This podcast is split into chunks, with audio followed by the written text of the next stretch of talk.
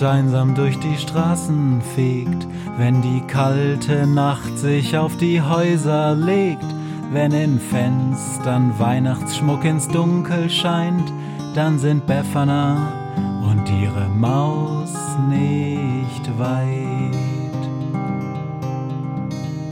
Wenn die Turmuhr Mitternacht geschlagen hat, stürzt die Hexe sich mit dem Geschenkesack auf nem Besen mutig in die Nacht hinab zu den Wesen, die ansonsten niemand mag. Weihnachtshexe Befana ist für alle Monster da, alle Ratten, Kakerlaken, Geister, Spinnen, Feuer, Drachen, alle unsichtbaren Ungeheuer, Zauberzeitmaschinenbauer freuen sich schon das ganze Jahr auf den Winterwind, denn der bringt eine Weihnachtshexe namens Befana. Hallo und herzlich willkommen zu einer neuen Ausgabe der Krähenpost. Ihr wundert euch vielleicht ein bisschen, dass nicht Matthias diese Krähenpost-Ausgabe vorliest, aber Matthias hat Zahnschmerzen. Eigentlich hat er gar keine Zahnschmerzen mehr, weil zwei Weisheitszähne gezogen worden sind, aber da, wo die vorher waren, sind jetzt Zahnschmerzen. Deshalb kann er schlecht sprechen und deshalb übernehme ich heute die Ausgabe der Krähenpost. Wir haben den 18. Dezember und ich lese euch die Ausgabe 18 vor. Es ist ein Beitrag von Bela K. Er heißt Klopfmann-Gruß.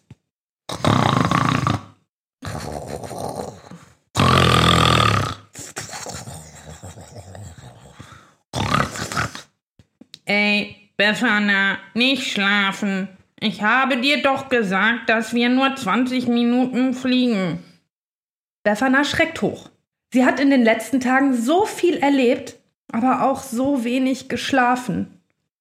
Gerade noch rechtzeitig kann die Hexe sich flach auf ihr Bett pressen, bevor Globus sie mit der Wasserpistole des Grauens erwischen kann. Boah, du kannst es einfach nicht lassen, oder? stöhnt Befana. Komm, beeil dich. Die anderen warten schon draußen, drängt Globus und zielt erneut mit der Wasserpistole. Befana springt aus dem Bett schlägt Globus die Wasserpistole aus der Greifhand und zieht sich eine Jacke an. Globus grummelt und versucht sich die Wasserpistole zu angeln, während Befana den Turbobesen verlässt und die bildschöne Landschaft Norwegens betritt, wo die anderen schon warten. Da bist du ja, meint Günther entnervt. Wir warten seit zehn Minuten auf dich. Befana murmelt eine Entschuldigung in ihre Winterjacke und führt die anderen dann in einen großen Wald. Eigentlich erinnert er an den Mothman-Wald. Doch ist er heller und weihnachtlicher und ganz einfach nicht so gruselig. Die Suchmaschine lässt die ganze Zeit ein Tonband mit Wanderliedern ablaufen und Befana schläft noch halb im Gehen. Plötzlich fragt Günther: Ähm, zu wem gehen wir eigentlich? Das ist ja das Komische, murmelt Befana. Auf dem Steckbrief stand irgendwas von Wikingern oder so. Ein Hut, ein Stock, ein Regenschirm, trällert die Suchmaschine. Der Maus geht das Gedudel ziemlich auf die Nerven und sie verkriecht sich in Befanas Kapuze. Alle sind so eine Mischung aus genervt, gut gelaunt und müde. Oh! erschrickt Befana plötzlich. Ich hab das Geschenk vergessen! Doch die Suchmaschine zieht kichernd ein kleines Päckchen aus einer Klappe und gibt es Befana. An alles gedacht, flötet sie und rollt munter etwas weiter nach vorne. Es dauert noch ziemlich lange, doch schließlich erreichen die Freunde einen großen Waldsee. Alle halten Ausschau nach irgendwelchen Wikingern, doch sie finden nichts. Sie suchen den ganzen Wald um den See herum ab, und Günther fliegt sogar einmal über den See und hält Ausschau, doch auch er ist erfolglos. Sicher, dass wir hier richtig sind? fragt die Maus Befana. Ja, ganz sicher, antwortet diese. Stand auf jeden Fall auf dem Steckbrief. Plötzlich kräht Günther erschrocken.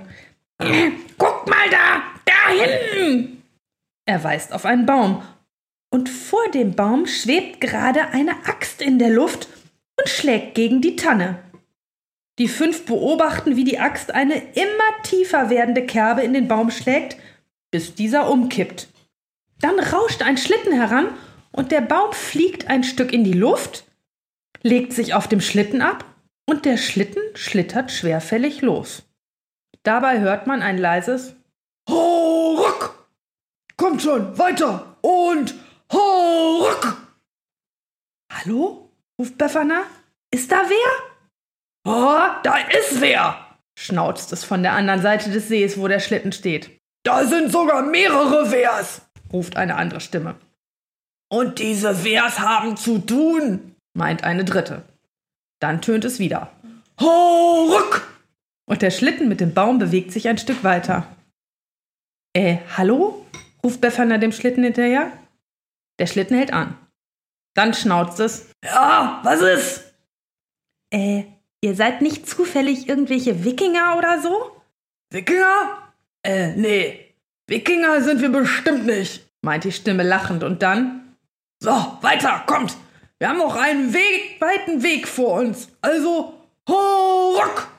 Doch da unterbricht ihn eine der anderen Stimmen. Äh, vielleicht haben die nur was falsch verstanden. Das ist doch schon öfter passiert. Ich meine, Wikinger und Wikinger. Ist wirklich schwer auseinanderzuhalten.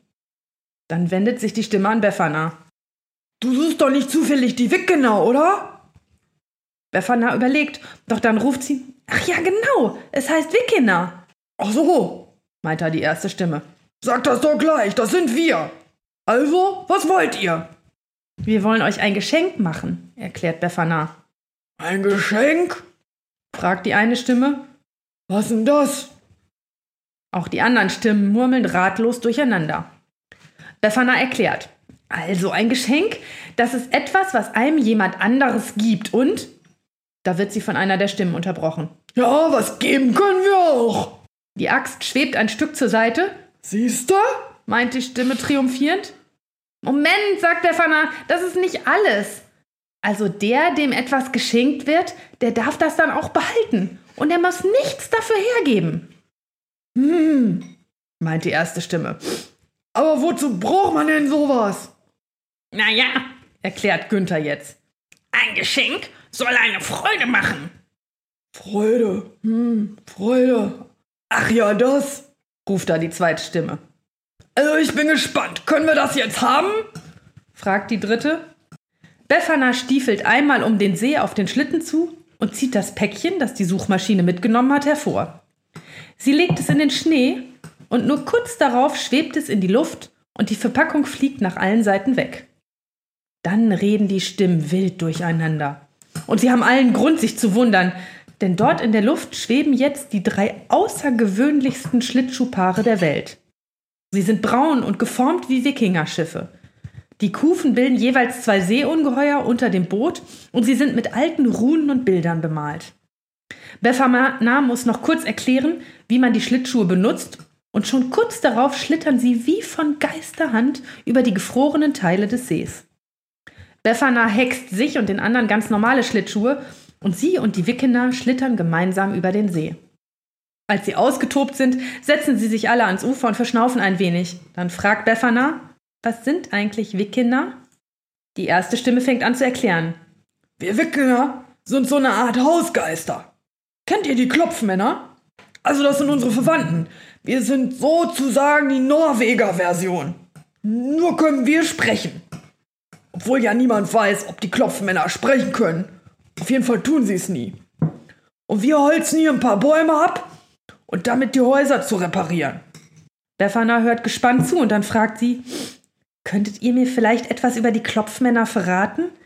Sie sind halt unsichtbar und sagen nichts, also es ist immer ein wenig knifflig, ein Geschenk für sie zu finden. Die erste Stimme lacht. Die Klopfmänner kennt niemand genau, nicht einmal wir. Und ihre Geheimnisse bewahren sie wie ein Banktresor. Aber da hat die Maus eine Zwischenfrage. Habt ihr denn jetzt etwas mit den Wikingern zu tun oder nicht? Eigentlich, meint da die erste Stimme, sind die Wikinger sogar nach uns benannt.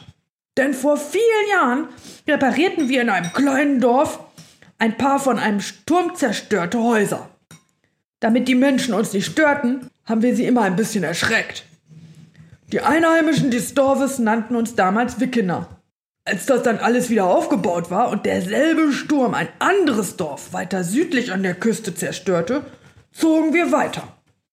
Das Oberhaupt des Dorfes sah unsere Werkzeuge in Richtung Süden schweben und schickte einen Boten, der das andere Dorf warnen sollte. Die Aufgabe des Boten war es, die Botschaft, die Wickkinder kommen, zu überbringen. Allerdings war der Bote nach seiner Reise zum anderen Dorf so erschöpft, dass er sich verhaspelt und stattdessen rief, die Wikinger kommen. Die Menschen des Dorfes hörten es und versteckten sich. Dann, kurz bevor wir da waren, kam ein wildes Seevolk und überfiel das Dorf. Die Einwohner meinten, das wären die sogenannten Wikinger.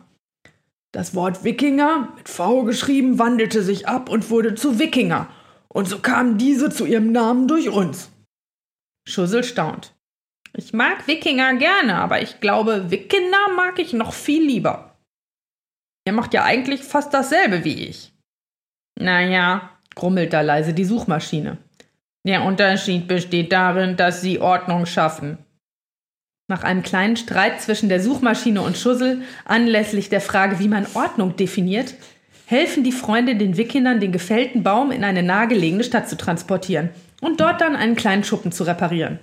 Es macht ihnen einen riesigen Spaß, um den Schuppen zu laufen und ihn zu reparieren, ohne dass jemand sie bemerkt. Nur einmal sieht ein kleiner Junge durch ein Fenster eine fliegende Axt und erschreckt sich. Doch dann ist sie auch schon verschwunden. Als sie dann schon fast um Mitternacht wieder zurück im Wald sind und sich von den Wickkindern verabschieden, wobei sie ihnen versprechen müssen, die Klopfmänner von ihnen zu grüßen, hat Globus den Turbobesen bereits zum See navigiert und wartet dort auf sie und während sie wegfliegen, sehen sie in der Dunkelheit gerade noch so drei Schlittschuhpaare auf dem See herumsausen und hören ein leises Lachen.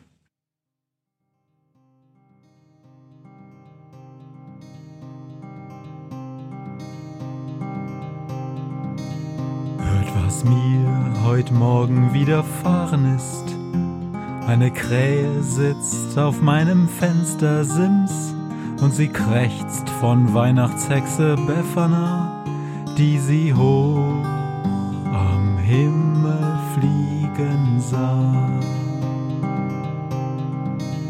Tausend Abenteuer hat die Hexe erlebt, wie ein Haus verschwindet, wie ein Berg erbebt, wurde im Wald verwunschen und im Fels versenkt, und doch hat sie alle reich beschenkt.